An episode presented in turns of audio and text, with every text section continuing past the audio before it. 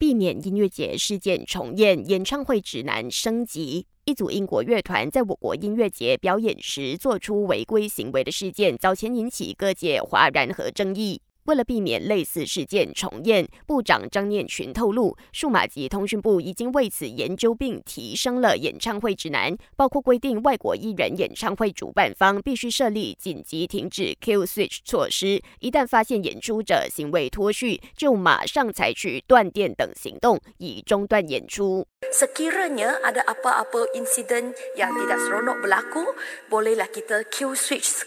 serta-merta, putuskan elektrisiti supaya